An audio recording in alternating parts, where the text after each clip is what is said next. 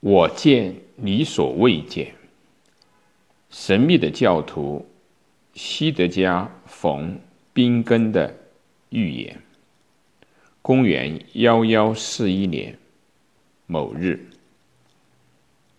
西德加·冯·宾根被幽禁起来，这也是他所希望的。西德加坐在迪西伯敦山上修道院的房间里。这里处于格兰与纳尔两条河的交汇处。四百年前，爱尔兰苏格兰裔的云游僧人迪基波特和同伴们在这里落脚。西德加八岁起就生活在这里的女修史中，修史就位于。兰修道院的旁边。如今他已经四十二岁，三十年来，他大部分的时间是在祈祷中度过。西德加坐在自己房间的椅子上，头脑清醒。他没有斋戒，也没有在持续几小时的宗教仪式中使自己神情恍惚。在最初的几个世纪里面，这一套在基督徒中很流行。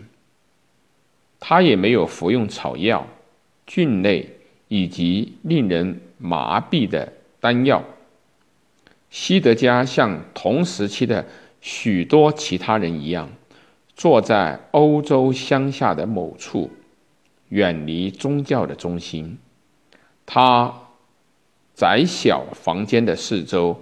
是粗糙岩石铸成的墙壁，他就这样呆着，沉溺于自己的狭窄世界中。忽然间，西德加看到了一道光，他看到开阔的天空中一道光向他射来。就在他看到那道光的一刹那，他也同样感受到了这道光。光挤进他的脑袋，进入了他。这道光像闪电，像火苗，却没有炙烤西德加，丝毫没有。西德加感到光使他温暖起来，首先穿过他的脑袋，之后从头流向他的心脏。这道光像滋养植物的阳光，是一种能量。唤醒生的渴望，它流遍了西德加的全身，充满他的内心。之后，西德加听到一个声音，这个声音不像是有人在房间同他说话的声音，也不像读书时自己的默读声。这个声音好似来自天上，却在他的身体里面。因为那道光也在他身体里，这个声音对他说：“说出并记下你的所见所闻。”之后，西德加呼吸急促，心跳加快，他害怕，他不愿意告诉任何人他刚刚听到和经历的事儿，别人会怎么想？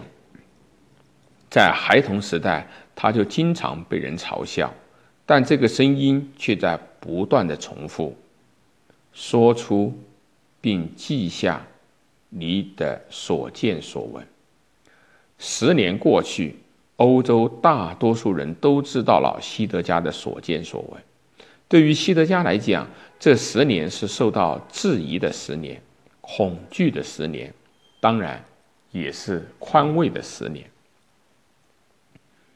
这种宽慰也只有以这样的形式才能够感受到，这道光周而复始的出现，一同出现的还有图像，宏大的图像。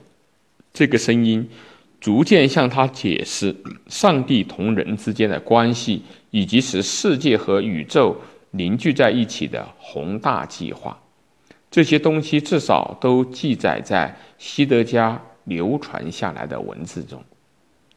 就在一一四一年某时的突发事件之后，也就是上天为西德加敞开大门之后，他病倒了。他的状况是如此的糟糕，不得不卧床休息。出生于法兰克高级贵族家庭的西德加，从小就体弱多病。与众不同，他觉得自己有第三只眼，能够见人所未见。那个时候，他可以看到各种光以及他人身上的气息，但是他觉得这很正常。直到别人都嘲笑他的时候，他才明白，不是所有人都可以像他一样看到那么多。之后，他就变得害羞，少言寡语。西德加八岁来到了迪西波登山，他是父母的第十个孩子。按照圣经旧约的指示，人们应该把收成的十分之一献给上帝。那么，第十个孩子也应该归上帝所有，也就是指十一岁。来自斯彭海姆的尤塔比西德加年长六岁，负责照顾他。就这样过了一年又一年，原来的修女会发展成了一所真正的修道院。西德加尽量使自己受些教育，但依然不会拉丁语，这样他也就达不到中世纪的博学多才。但谁又会教他呢？神学和哲学都是男人干的事情，女人被排除在外。但是突然出现了另一种知识的源泉，来自光里的那个声音，以及西德加看到的图画。这个声音说的是德语，而不是拉丁语。这个声音用女人也能够理解的方式向他解释了这个世界。确切的说，是每个人都能够理解的方式，即便他们没有上过大学。这个声音要求他不要把这些知识。据为己有，而是要记录、传播开来。当西德加克服了恐惧，不再排斥后，他的健康状况迅速的好转。在他把这些信息记录下来的过程中，他得到了同为修女的理查迪斯·冯·斯塔德以及迪西波登山的僧侣福尔莫的帮助。他们两人都受过教育，并且福尔莫通晓拉丁语，但是西德加总是怀疑记录的正确性。最终，他还是求助于圣博尔纳多，他可能是当时最伟大的神学家。经过一番犹豫，圣博尔纳多明确表示支持来自德国的西德加。是西德加记录的副本说服了他。他发现这些信息不仅与教会教义毫不矛盾，而且从中看到了一股强大的精神力量。一一四八年，教皇在特里尔宗教会议上认可了西德加的预言天赋，并鼓励他继续下去，把他的预言公示于众。自此之后。圣博尔纳多才敢于公开支持西德加。此后的西德加冯宾根开始成名，他创造了自己的修道院，并走遍了德国，同时作为大众布道士和权贵顾问出现在人们的面前。他通过书信与欧洲教会的首脑人物保持联络，他也参与政治，坚决主张消灭。逐渐兴起的起修会，这是一种年轻人寻找新精神的组织，同时也捍卫高级贵族同修士之间的保守联盟。像所有的名人一样，他也招来了很多的不满。许多人无法接受日益松散的修会制度。修道院中的修女们身着白色丝质的长袍，头发。裸露在外，头戴小金冠，在圣坛前跪下。很多人认为这是精英式的无聊作秀，他们一直认为西德加爱出风头，但是民众爱他，他的预言，他的道德文字鼓舞了信众，一如他的医学见解和他的音乐那样。是，他也爱做音乐，并且最终成了一个真正的明星。那他的幻想呢？他们反映的是中世纪的世界图景，即便含有个人的理解，整个世界、整个宇宙遍布着上帝的精神，人也是其中不可分割的一部分。圣父上帝至高无上，是造物主，也是耶稣的父亲。耶稣使人与上帝和解，在幻境里面，西德加看到基督以人。的面貌出现，散发着圣父上帝的气质，但又与上帝不同。在其他的幻境中，他看到的上帝是个轮子，或者是一个旋转的球体。